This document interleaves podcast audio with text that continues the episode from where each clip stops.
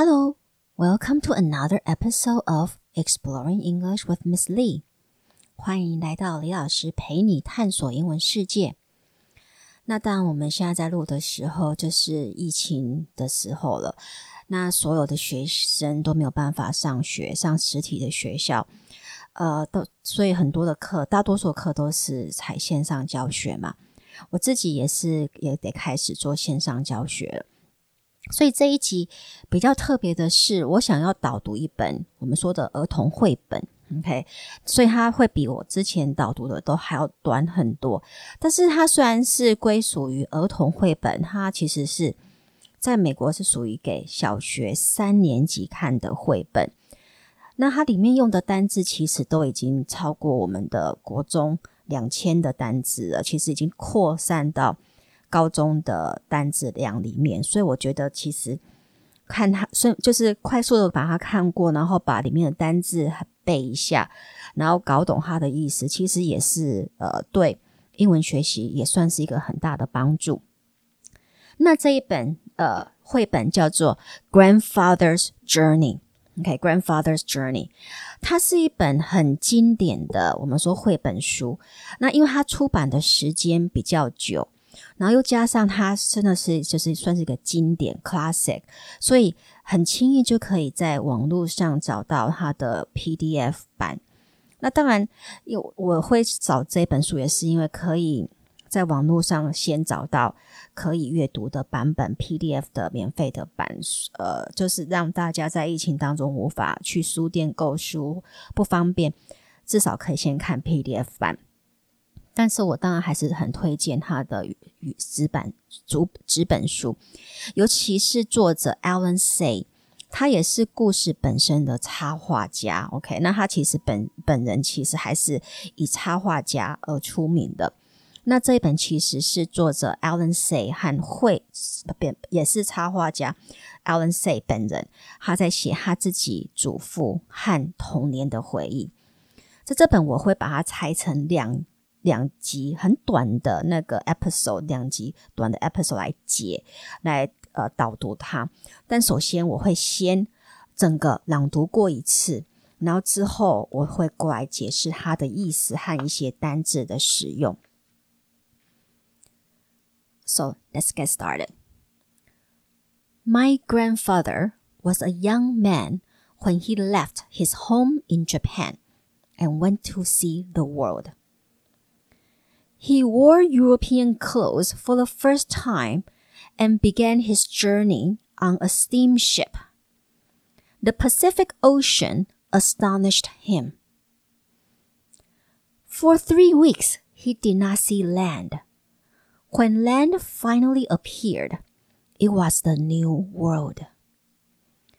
He explored North America by train and riverboat and often walked for days on end. Deserts with rocks like enormous sculptures amazed him. The endless farm fields reminded him of the ocean he had crossed. Huge cities of factories and tall buildings bewildered and yet excited him. He marveled at the towering mountains and rivers as clear as the sky. 好，那我先朗诵到这里。它总共大概只有二十几页而已，OK，所以其实很快速，你就有办法把它读完了。那 Allen Say 他本人是一个日本裔的美国人，所以他在这本书，他是在讲他的父，他的祖父当时呃横跨整个太平洋，然后来到美国的时候的一些记录。所以，我们先从第一页开始。My grandfather was a young man when he left his home in Japan and went to see the world。我的祖父，当他离开他在日本的家时，还是一个年轻人，他想想要去看这个世界。 he wore European clothes for the first time and began his journey on a steamship. 他穿着着欧洲的衣服，欧式的衣服，这是他第一次穿着欧式的衣服。 然后在一艘蒸汽船开始了他的旅行。So begin one's journey on a boat 或者 on a ship，就是开始 你的旅行在船上，就是船上的旅行。你当然也可以说 I began my journey on a train。我开始我的呃旅行，就是从坐火车开始这一趟旅行也可以。The Pacific Ocean astonished him. Astonish 就是代表让他很惊叹的意思，很惊讶。呃，所以的 the Pacific Ocean astonished him， 太平洋让他非常的惊叹。你也可以说 he was astonished by the Pacific Ocean。其实意思是一模一样的，只是一个是用主动的句子，另外一个是用被动的句子。我也可以说，His musical talent astonished me。他的音乐天赋真的让我很惊叹。或者我也可以说，I was astonished by his musical talent。OK，这部分的文法我就不会再太多的细琐的去讲，因为我是想要主主呃，主要是我们说 focus 专注在解释单字的运用和它的意思就好了。Alright, so let's continue.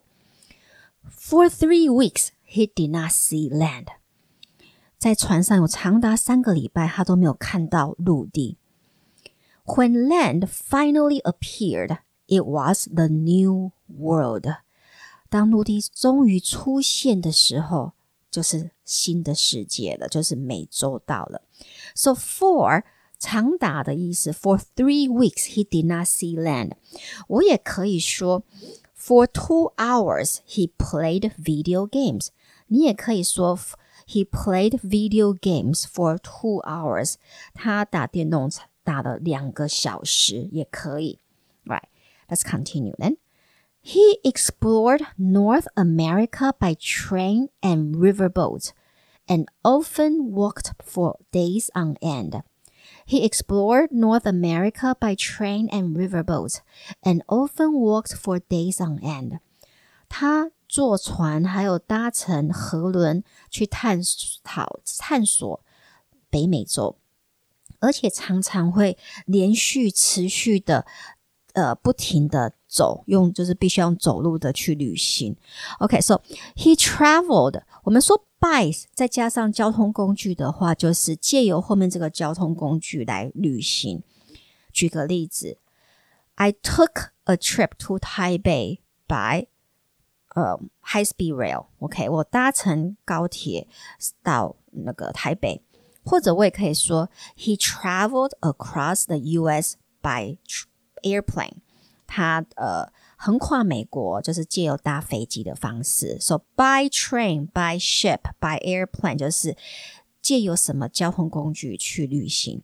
还有他有讲那个 on end，on end 就代表 continuously 持续的意思。所以我说 he often walked for days on end，就代表他常常持续得走好多天。那我们也可以用另外一个例子，the girl。often practices the piano for hours on end。那个女孩常常会连续好几个小时就不停的练钢琴。我也可以说，He likes to read for hours on end。 他喜欢好几个小时持续的阅读。Alright, so let's move on to the story. Deserts with rocks like enormous sculptures amazed him.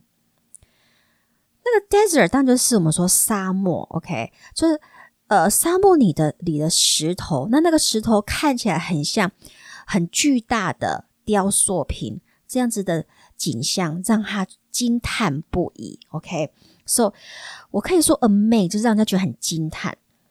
For example，我们把它套用在一个对话里，我我就会常常会跟我的学生说，Wow, you have finished all your homework. You amaze me. 哇，你把你功课全部完成了，真是太太厉害了，OK，太让我惊喜或者太不可思议了，OK，You amaze me，OK，还有 enormous，其实我们说，呃，像呃，英文里面有很多的同义字，相同的呃意思就有很多的单字来做表达。那大的就是有我们基本就是有 big，还有 large。那过我们还开始会去学其他，也有代表大的意思。那 enormous。E N O R M O U S，巨大的也是大的意思，但是它当然比 big 还要还要再更大一点。我举个例子，我可以说，This is an enormous house。哇，这房子还真大。这个会比你说哦，This is a big house，可能还要更让家就是更印象深刻一点。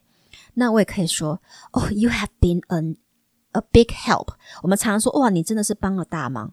You have been a big help。但是如果你要让对方感到你真的觉得他的忙，他帮你帮很多的时候，你也可以说 You have been an enormous help. You have been an enormous help. All right, so let's keep going with the text. The endless farm fields reminded him of the ocean he had crossed. The endless farm fields reminded him of the ocean he had crossed. 一望无尽的稻田，end 就是代表看，就是一望无尽的。OK，farm、okay? field 就是稻田，reminded him of 让他想起了 the ocean he had crossed，他才刚刚横跨的海洋就是太平洋。OK，endless、就是代表一望无际的或者无尽的意思，不停的。我也可以举个例子，My parents and I have endless arguments about politics。我的父母亲和我常常都会有一，就是无尽的争执，就是在政治上面很多无尽的争执。我相信应该很多人都这样子吧。和 cross c r o s s 代表横跨，它是动词哦。我们可以举个例子说，He crossed the river by boat。他搭船横跨这个河流。那如果你在前面加一个 a across，就不再是动词了，就会变成呃副词。He just walk across the street，或者接系词也可以。He just walk across the street，他才刚横跨这个，就走过这个街的意思。还有呢，to remind someone of，就是让人想到这件事情。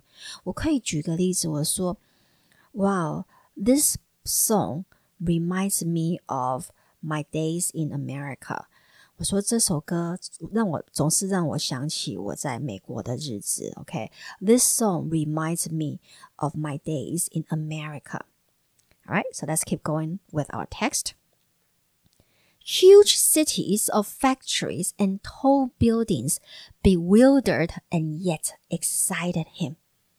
Huge cities of factories and tall buildings bewildered and yet excited him. 大城市里的的，我们说呃工厂和很高的建筑物，不止让他非常的迷惑，而且还让他觉得非常的兴奋。So bewilder means to confuse，就代表让某人觉得很迷惑的意思。我可以说，The instruction totally bewildered me。这整个我们说呃指令啊，真的让我觉得很困惑，我都不知道他在讲什么。或者我也可以说，The lesson bewilder me。这一堂课让我觉得非常的困惑，我完全不知道老师在教什么。那 yet y e t 就代表然而，它在这里是连接两个动词 bewilder。And excite 就是使迷惑，还有使让人家觉得很兴奋。所以他说，呃，大的城市里面的工厂还有建筑物啊，城城市里面的建筑物，bewilder 既让我的祖父觉得非常的迷惑，但是又让他觉得非常的兴奋。你还有注意到这边的 huge h u g e 也是另外一个 big 的同义字啊，所以到目前为止，我们就已经有两个。大的说法的形容词，一个就是 enormous，一个就是 huge。那我们在想那个 yet y e t 当做连接词，就当做然而，还有什么样子的使用方法呢？我也可以说，呃，the instruction is simple yet effective。The instruction is simple yet effective。这个指示虽然很简单，但是非常的有效率，也可以。 All right, so let's keep going with the text. All right. 嗯。He marveled at the towering mountains and rivers as clear as the sky. He marveled at the towering mountains and rivers as clear as the sky. Marvel at M A R V E L 就是还是这样觉得，就是让你觉得赞叹不已的意思。你 可以说，We marvel at the beauty of the scenery。我们对于这个美景赞叹不已。We marvel at the beauty of the scenery。那你注意到了，marvel 当做动词的时候，它都会跟 at 这个介系词来做结合。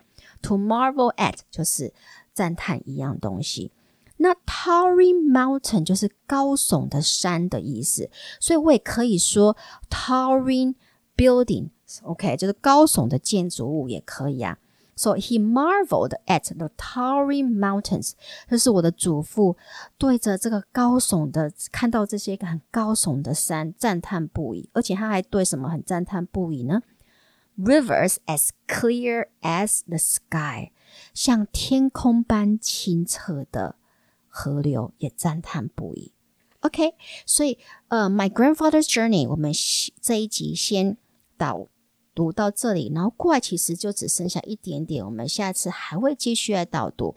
那就是我想要利用这个疫情的这个部分，大概就是分享一下我大概每个礼拜会给我学生的一些进度。OK，就怎么样的去呃帮助他们去了解一个小故事或者一个小段落英文段落的一些方式，这不需要太过执着在文法上面的的解释，而是先把。重心先放在单字上面的了解，这样子就可以了。So，我会把那个这一本书的 PDF 档放在我们的 show，放在我的 show notes 里面，然后我也会把文字档打上去。OK，所以大家就可以边听然后边看着那个文字档。那当然最好是去能够去买这本呃纸本书，因为它的绘它的我们说绘画的部分真的非常的精致，也很漂亮。So。Until then, I'll see you next time. Goodbye.